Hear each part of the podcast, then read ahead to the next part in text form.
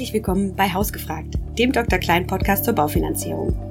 Hier lernst du alles, was du auf dem Weg in die eigenen vier Wände wissen musst. Wir holen spannende Gäste ans Mikro und fragen sie, wie sie ihre Baufinanzierung gemeistert haben, welche Hürden es dabei gab und wie sie es dann doch ins Eigenheim geschafft haben. Außerdem gibt es hier regelmäßig die wichtigsten aktuellen Tipps von unseren Spezialisten für Baufinanzierung. Ist Anna Kommens und ich versuche die Fragen zu stellen, deren Antworten mir beim Hauskauf geholfen hätten. Ihr habt auch Fragen, die euch interessieren oder Feedback zu unserem Podcast?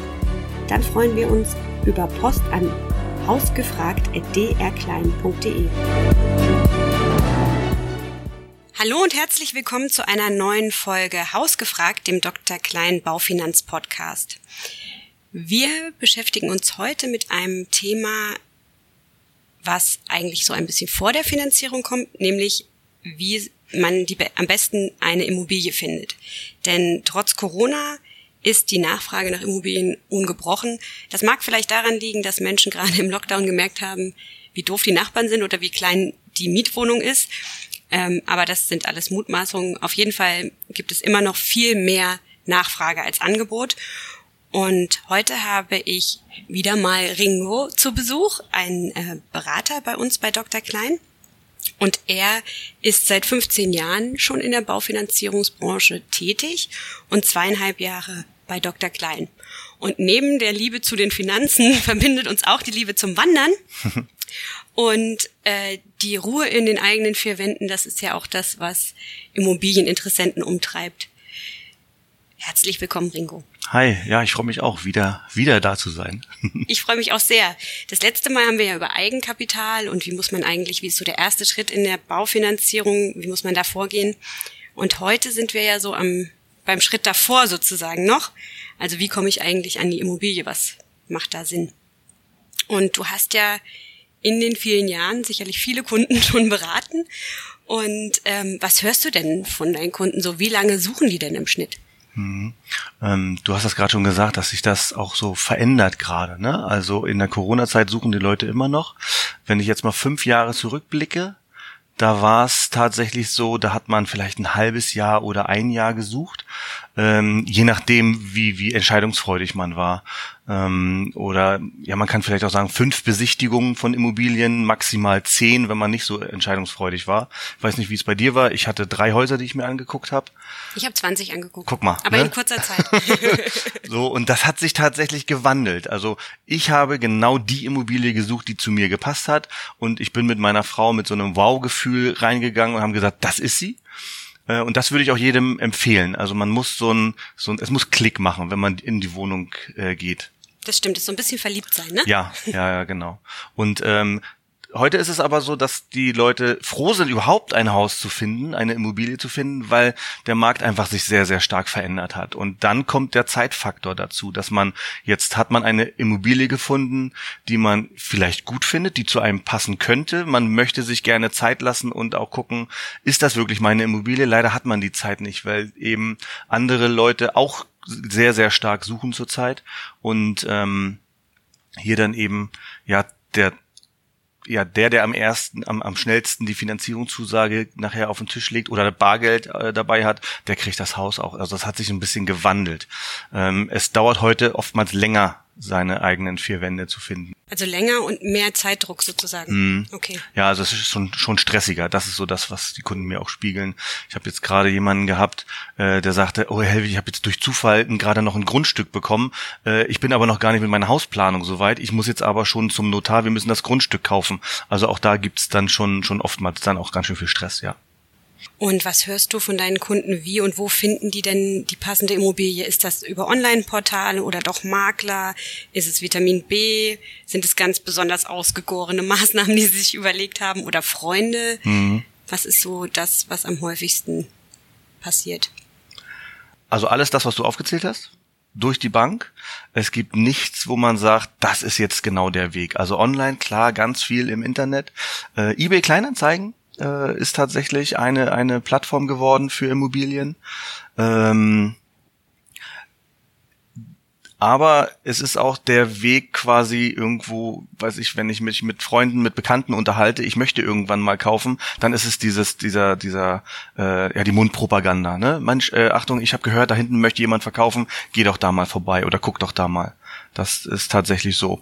Ähm, ansonsten, ja, so wie du gesagt hast, die, die üblichen Seiten auf, im Internet. Äh, weniger werden Immobilienanzeigen in der Zeitung. Das finde ich und merken auch meine Kunden, das wird weniger. Unsere Redakteurin Anne hat ja auf dem Dr. Klein Hausgemacht Blog auch mal einen Artikel geschrieben, welche Maßnahmen es denn so gibt, die so über die normalen Maßnahmen hinausgehen.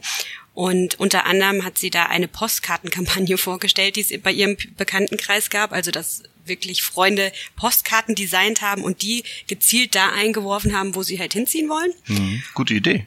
Und ähm, gab's, hast du auch so ungewöhnlichere Maßnahmen erlebt mal? äh, nee, tatsächlich persönlich nicht. Ähm, eine, ja, mal sehen, vielleicht hört der Kunde das nicht und äh, fühlt sich nicht ertappt.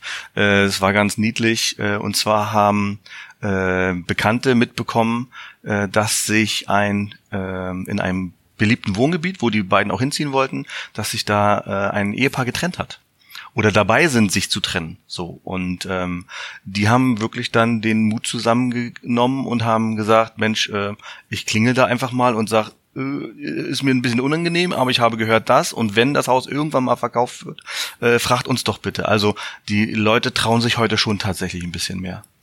Sowas in der Richtung habe ich auch schon gehört, weil Freunde von uns sehr in, also sehr in der Nähe wohnen. Also die haben bewusst in der gleichen Straße gesucht und auch die Familie äh, von denen hat in derselben Straße gesucht. Und da ist äh, jemand verstorben in einem Haus. Und da haben die dann auch geklingelt und gesagt, wollen sie nicht das Haus jetzt verkaufen? Was ja wirklich schon grenzwertig ist. Ja. Aber wie du sagst, man traut sich mehr, die Verzweiflung wird wahrscheinlich auch ein bisschen größer, mhm. ne?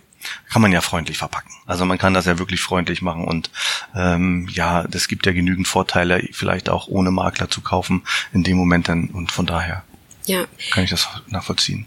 Also ich, ich sagte ja, ich habe 20 Häuser angeguckt und wir haben tatsächlich über so ein ganz gängiges ähm, Online-Portal das Haus gefunden ohne Makler. Mhm.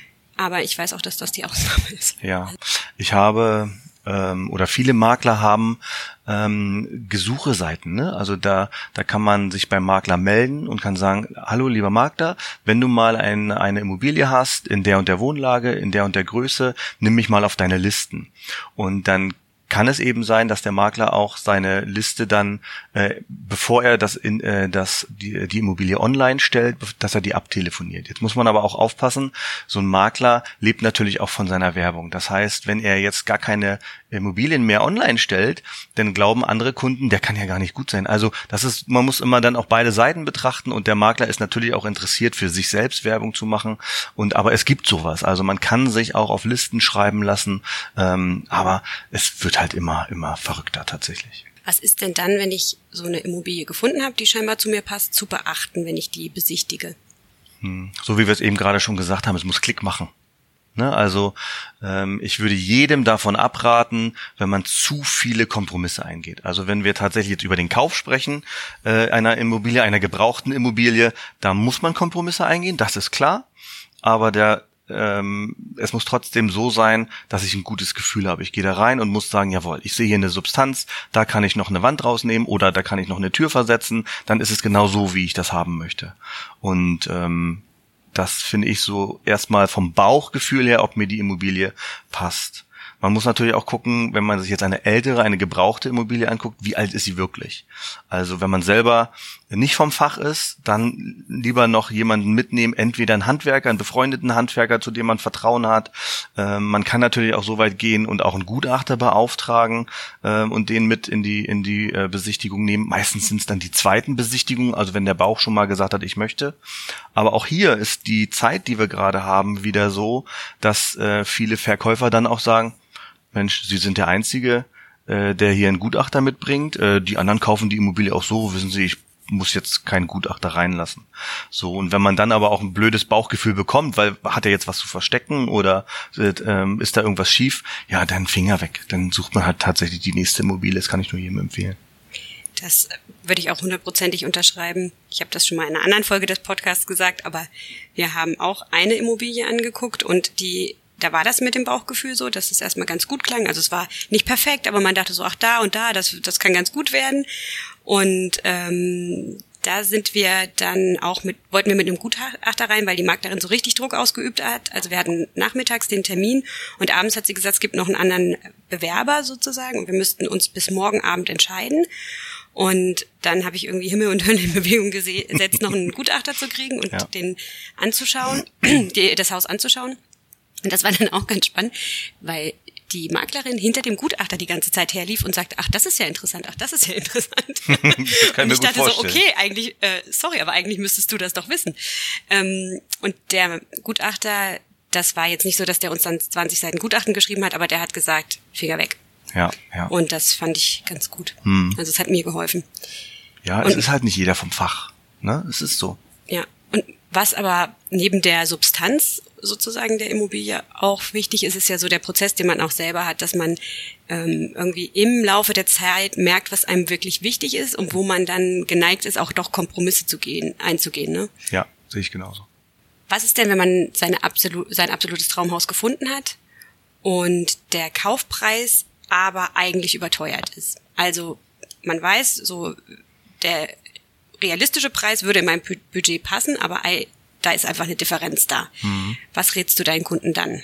Es kommt darauf an. Ähm, das kann man, glaube ich, heute fast auf jede Frage antworten.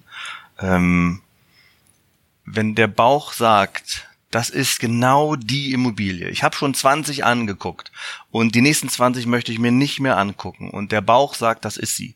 Und der Preis ist heute dann so. Und ich dann sagen kann, jawohl, ich bin damit zufrieden, dann kauft das Haus für den Preis. Ähm, wenn man sich aber sagt, nee, das Haus ist es nicht wert, das, das so viel Geld darf man dafür nicht ausgeben, ja, dann Finger weg, dann kauf's auf nicht, weil sonst ärgert man sich die nächsten Jahre. Und grundsätzlich, um auch ähm, das in der Finanzierung prüfen zu lassen, ähm, geht die Bank in erster Linie davon aus, dass der Kaufpreis, der dann nachher auch im Kaufvertrag steht, der aktuelle Verkehrswert ist. Natürlich prüfen die Banken auch gegen und sagen ganz ehrlich, ähm, das ist viel, viel zu hoch. Das können wir nicht finanzieren, weil es zu teuer verkauft wird. Das kann passieren. Ähm, der Vorteil von Dr. Klein ist ja, dass wir eben mehrere Banken haben. Dann probieren wir es halt bei einer anderen. Der Kunde muss ja nicht zu, zu zwölf Banken laufen. Das nehmen wir ihm ja ab. Ähm, aber das ist zu dem höheren Preis, kann ich nochmal auch nur sagen, den Bauch sprechen lassen und wenn ich damit einverstanden bin, das, das Geld dafür auszugeben, dann ist das okay. Also meinst du gar nicht verhandeln? Doch, na klar. Also verhandeln würde ich immer. Ähm, aber die Bereitschaft dazu ist ja auch wirklich ähm, im Moment gar nicht großartig gegeben. Im Gegenteil, also die Immobilien, die heute verkauft werden und ähm, da wirst du mir recht geben, gehen auch ganz viele im Bieterverfahren weg. Das bedeutet, da steht ein Preis im, im, im Exposé ähm, und dann kommt einer und sagt, ich biete dir 10.000 Euro mehr und ich wollte jetzt aber eigentlich nach unten verhandeln. Ähm, das, das ist ganz verrückt gerade. Also es ist, es ist eine verrückte Zeit ähm, und da muss man sich dann auch drauf einlassen und vielleicht auch sagen, gut, dann mache ich damit. Wenn man aber das Gefühl hat, das passt mir nicht, das ist mir zu viel, dann muss man eben wieder gehen. Dann ist es so. Ja, es ist, es ist nicht ganz einfach. Man darf auch eine Sache finde ich noch ganz wichtig bei bei äh, vielleicht zu teuren Immobilien äh, auch immer im Hinterkopf haben will ich diese Immobilie kaufen und alt werden da drin und irgendwann übernehmen das vielleicht die Kinder oder wohne ich hier nur 10 oder 15 Jahre und vergrößere mich dann oder verkleinere mich dann, muss ich die Wohnung hinterher nochmal verkaufen. Wenn das der Fall ist, dass die nochmal verkauft werden muss oder soll irgendwann, ähm, muss man sich auch die Frage stellen, äh, verkaufe ich sie dann mit einem Gewinn oder mit einem Verlust und dann auch äh, entscheiden, ob das für einen dann die richtige Entscheidung gerade ist. Also bei uns war es damals ganz gut, weil der Gutachter sagte so, in den nächsten fünf Jahren wird die Heizung fällig. Die kostet so 5000 Euro. Und dann sind wir mit dem Verkäufer ins Gespräch gegangen und haben gesagt, so, also den Betrag x minus 5000 Euro. Und dann hat er erstmal gesagt, hm, denke ich drüber nach und hat uns zwei Monate schmoren lassen. und hat auch, glaube ich, noch echt viele Leute das angucken lassen. Aber äh, er sagte dann letztlich, war es für ihn wichtig, dass eine Familie einzieht. Das fand er gut. Ja. Und irgendwie hat es dann, hat es geklappt. Zu den zu dem Preis minus 5000 äh, Euro immerhin. Es ist gerade auch wirklich verrückt. Wir haben gerade in Lübeck auf der ähm, auf der Altstadthalbinsel äh, im, äh, Immobilien. Da soll auch gerade oder möchte gerade jemand eine verkaufen. Der hat aus der ganzen Republik ohne dass sich Leute überhaupt das Haus angeguckt haben, bekommt der Angebote aber er möchte gerne, so wie du das auch gerade hast, er möchte das in gute Hände geben, in keine Kapitalanleger, sondern in eine Familie, die dann das Haus wieder mit Leben füllt, wo Kinder wieder rum, äh, rumrennen und so weiter. Das finde ich ziemlich cool. Aber es ist so, das kriegt irgendeiner mit in München oder in, in, in weiß ich wo äh, und dann werden Angebote rausgegeben. Das ist schon verrückt. Wenn ich bei der Besichtigung merke, dass Sanierungsbedarf vorhanden ist oder zum Beispiel keine Küche eingebaut ist, wie kann man das denn ähm, lösen in der Finanzierung? Wird das dann oben drauf geschlagen oder wie funktioniert das? Wie berechne ich das? Äh, kann ich da sagen, oh, jetzt möchte ich aber die XY-Küche für 25.000 noch oben drauf oder? Ähm, auch hier äh, könnte ich wieder sagen, es kommt drauf an. Ähm, also grundsätzlich ist es so, dass Küchen von Banken ungern eigentlich gar nicht finanziert werden. Ähm, Warum kommt es darauf an? Weil wir eben auch auf Banken Zugriff haben, die Küchen mitfinanzieren. Also ja, man kann eine Küche in jeder Höhe theoretisch mitfinanzieren. Aber vorsichtig, also es macht wirklich nicht jeder und es ist auch nicht schön. Ähm, weil man ja auch überlegen muss, die Küche wechsle ich vielleicht zwei, dreimal während der 30-jährigen Laufzeit aus und dann zahle ich ja noch beim ersten Kredit die Küche, die schon nachher gar nicht mehr drin ist. Weiß ich nicht. Also da das Eigenkapital für eine Küche sollte vielleicht da sein. Wenn das nicht so ist, ist es aber eine Möglichkeit. Und Modernisierungs- und Renovierungskosten, das sind ganz klassische Immobilienkosten, die jede Bank akzeptiert. Also wenn ich jetzt sage, ich möchte äh, die Heizung erneuern oder ähm, ganz häufig heute, weil die Kompromissbereitschaft ja auch begrenzt ist, dass Kunden dann sagen, ich muss hier noch einen Anbau ranbauen ans Haus und so weiter und so fort, das kann ich mitfinanzieren. Man muss nur beachten, dass in der Regel Modernisierungskosten nur hälftig wertsteigernd angesetzt werden. Sprich, wenn ich für 100.000 Euro jetzt tatsächlich modernisieren möchte, dann steigt der Verkehrswert nicht um 100.000 sondern vielleicht nur um 50 oder um 45.000 Euro. Das kommt immer auf die Maßnahmen an, die man, die man vorhat. Aber die kann man mitfinanzieren und werden dann auch natürlich mit Belegen äh, von der Bank übernommen. In der Regel ab 50.000 Euro muss auch ein Architekt quasi beteiligt sein, der dann sagt, jawohl, die äh, äh, die Personen kommen eben auch mit 80.000 Euro aus. Denn auch hier haben wir wieder den Punkt Nachfinanzierung sollte man vermeiden. Und wenn das nachher nicht, nicht gegeben ist, weil ich äh, zu großzügig oder eben zu knapp kalkuliert habe, ist es gefährlich. Und woher weiß ich, wie hoch die Modernisierungskosten auf, ausfallen? Wenn ich selber nicht äh, weiß, weil ich selber keine ähm, das handwerkliche Geschick nicht habe oder die Erfahrung nicht habe, dann einen Profi fragen. Also äh, mit mit äh, Handwerkern durchs Haus gehen, Kostenvoranschläge aufnehmen. Also wenn das schon mal geklärt ist mit dem Verkäufer, dann erlaubt er das ja auch und damit bestätigt man ja auch nochmal das Kaufinteresse, ähm, dass man sagt, ich möchte nochmal mit einem Handwerker hier durchgehen. Ähm, und in der Regel kennt eventuell jeder irgendwo einen, der dann sagt, Mensch, das und das könnte so und so viel kosten. Wenn es um eine kleine Sache geht, also wirklich eine Heizung, das sind dann klassische Preise, die man beim Heizungsbauer erfragen kann. Wenn es jetzt um einen riesen Umbau geht, also diese 100.000 oder 150.000 Euro von mir aus, die man so anstrebt, braucht man immer jemanden, der den Bau begleitet. Da muss sowieso ein Architekt eine Planung machen. Da muss bei einem Anbau ja auch ein Bauantrag gestellt werden, also die ganzen Formalitäten eingehalten werden. Dann habe ich den Profi eher an meiner Seite. Äh, ich würde einen Anbau, wenn ich als Kaufmann unterwegs bin und keine Ahnung vom, vom äh, Bauen habe, äh, würde ich nicht eine Modernisierung planen, die ich mir nachher vielleicht nicht leisten kann. Okay, also eigentlich ist es so, dass ab 50.000 muss ich einen Architekten oder einen Bauträger oder so drauf gucken lassen. Davor äh, oder darunter kann ich dann gucken, ob ich das einschätzen kann oder nicht. Es gibt unterschiedliche Grenzen. Ähm, wie es auch wieder unterschiedliche Banken gibt. Die eine Bank sagt, ab 25.000 möchte ich gerne, dass hier ein Gutachter schon mal oder ein Architekt mit das Bauvorhaben begleitet und die meisten sagen aber ab 50.000 Euro. Und da habe ich aber ja einen Kostenvoranschlag wahrscheinlich oder sowas dann in der Tasche. Wenn da die Kosten höher werden im Laufe der Zeit, wie wirkt sich das denn aus? Ja, da muss das Eigenkapital ran. Also äh, im im, im äh, Kreditvertrag ist eine Kreditsumme vereinbart und da ist auch Schluss. So, entweder wir reden dann über eine Nachfinanzierung. In der Regel, wenn es um ein, 2.000 Euro mehr geht, ähm, dann, dann kann irgendwie die Familie in der Regel helfen und dann kriegt man das schon hin. Ich musste aber auch schon mal 40.000 Euro nachfinanzieren. Dann geht man zu der Bank, die auch das Hauptdarlehen äh, äh, vergeben hat. Und äh, in der Regel geben die einem dann auch eine Nachfinanzierung. Die kann aber auch teurer ausfallen. Also das ist jetzt nicht gesagt, dass man den gleichen guten Zins bekommt wie in der erst, ersten Finanzierung. Und hast du schon mal erlebt, dass es deutlich unterschritten wurde? Ähm, das ist tatsächlich eine Frage, die ich sehr, sehr häufig gestellt bekomme. Auch in der Neubauplanung. Mensch, wir planen jetzt hier mit Zahlen und wir planen mit Puffer. Äh, Herr Helwig, was ist denn, wenn am Ende noch 15.000 Euro übrig bleiben? Ähm, die Antwort, die ich da gebe, 15 ähm, Jahre Erfahrung, ist noch nie was übrig geblieben. Aber, um die Frage zu beantworten, trotzdem, wenn was übrig bleibt, dann kann man auch mit der Bank sprechen. Es gibt Banken, die haben gewisse äh, auch gewisse Grenzen, wo sie sagen, bis zu 20.000 Euro nehmen wir quasi wieder zurück, ohne Nichtabnahmeentschädigung, also ohne dafür eine Strafe zu zahlen. Äh, andere Banken sagen, ja, dann zahlt man es als Sondertilgung quasi wieder ein, so eine rein Rausbuchung. Es gibt immer Lösungen. Also auch, wenn man vielleicht die letzten 5.000 Euro nicht mehr nachweisen kann, weil man, weil die Rechnungen weg sind oder wenn man das irgendwie anders unter der Hand bekommen hat zum Beispiel, dann man kann immer reden. So, und die Banker, die Banken entscheiden dann, wie es dann laufen soll. Wenn ich mir jetzt mal so ein bisschen nochmal unser Gespräch oder den Verlauf des Gesprächs bis jetzt so durchgehe, habe ich jetzt so gelernt, also bei der Besichtigung muss es Klick machen.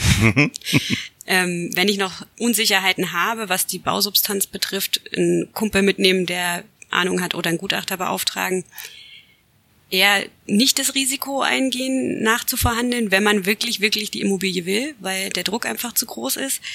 Aber sich auch sicher sein, ähm, da will ich auch wirklich drinnen wohnen bleiben, weil wenn ich es verkaufe, dann mache ich vielleicht miese. Und bei Sanierungsbedarf auch lieber mit Profis zusammen planen und äh, lieber einen Puffer auch planen. Ja.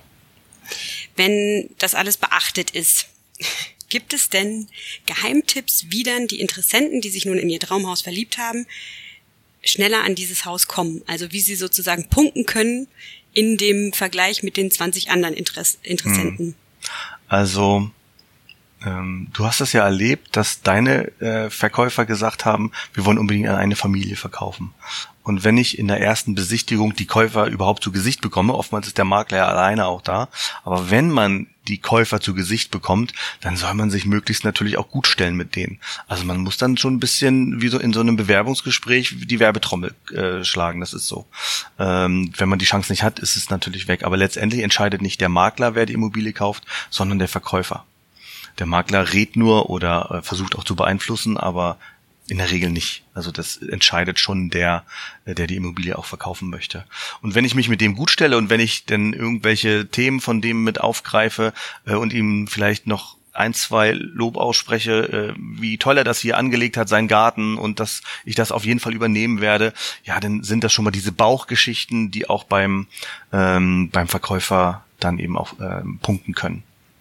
Ähm, andersrum kann man natürlich auch sagen, Mensch, ich habe äh, schon mit meinem Finanzierer gesprochen. Ähm, über den Wert, über den wir hier sprechen, ähm, habe ich schon eine, eine Zusage. Das äh, hatten wir bei einer anderen Immobilie schon. Wir haben da schon mal gerechnet und die hätte ich mir leisten können. Leider habe ich die Immobilie nicht gekriegt und ich würde mich freuen, wenn ich diesmal diese Immobilie auch kriegen kann. Also auch da so ein bisschen kratzen. Ähm, und wenn es tatsächlich ähm, ja schon, schon ausreicht, dann mündlich zu sagen, ich hatte schon mal eine Zusage in der Höhe, dann ist das okay. Ähm, wenn man aber dem noch mal ein bisschen Gewicht verleihen will, kann man auch mit Zertifikaten oder auch mit einer äh, Finanzierungsbestätigung arbeiten. Hier muss man aber sehr vorsichtig sein. Also eine, eine, ein, äh, eine Finanzierungsbestätigung, die man herausgibt oder die man von, von, von mir erhalten kann zum Beispiel, ist kein Freibrief, um zum Notar zu gehen und einen Kaufvertrag zu unterschreiben. Ganz, ganz wichtig. Aber eine Finanzierungsbestätigung zeigt dem Verkäufer, da ist Interesse, zeigt auch, dass die Bonität passt, dass der Kunde sich das, der Käufer sich das leisten kann und äh, er hat es schon mal äh, quasi prüfen lassen. Die Bank muss aber das Objekt prüfen und tatsächlich auch in die Schufa von dem von dem Käufer und bevor man nicht eine schriftliche Bestätigung von der Bank hat, sollte man auf keinen Fall zum Notar gehen. Aber auch mit so einem Zertifikat, was es auch bei uns bei Dr. Klein ja gibt, oder eben mit einer normalen Zweizeiler als Finanzierungsbestätigung, äh, kann man schon eine Menge Ruhe auch äh, in die Verhandlung bringen und dem dem Makler und auch dem Verkäufer zeigen und belegen, dass man wirklich großes Interesse hat. Und dass man sich mit dem Thema Finanzierung schon mal auseinandergesetzt hat und eben so einen groben Rahmen genau. hat, der passt, ja. Das ist spannend. Wie immer mit dir. Ganz herzlichen Dank für das Gespräch. Ähm, das hat mir großen Spaß gemacht. Ich habe viel gelernt und ich freue mich auf das nächste Gespräch mit dir vielleicht. Ja, warum nicht? Sehr gerne. Ähm, ich danke auch allen Zuhörern. Schön, dass ihr dabei wart. Ich und unser Team. Wir freuen uns auf Anmerkungen und Bewertungen.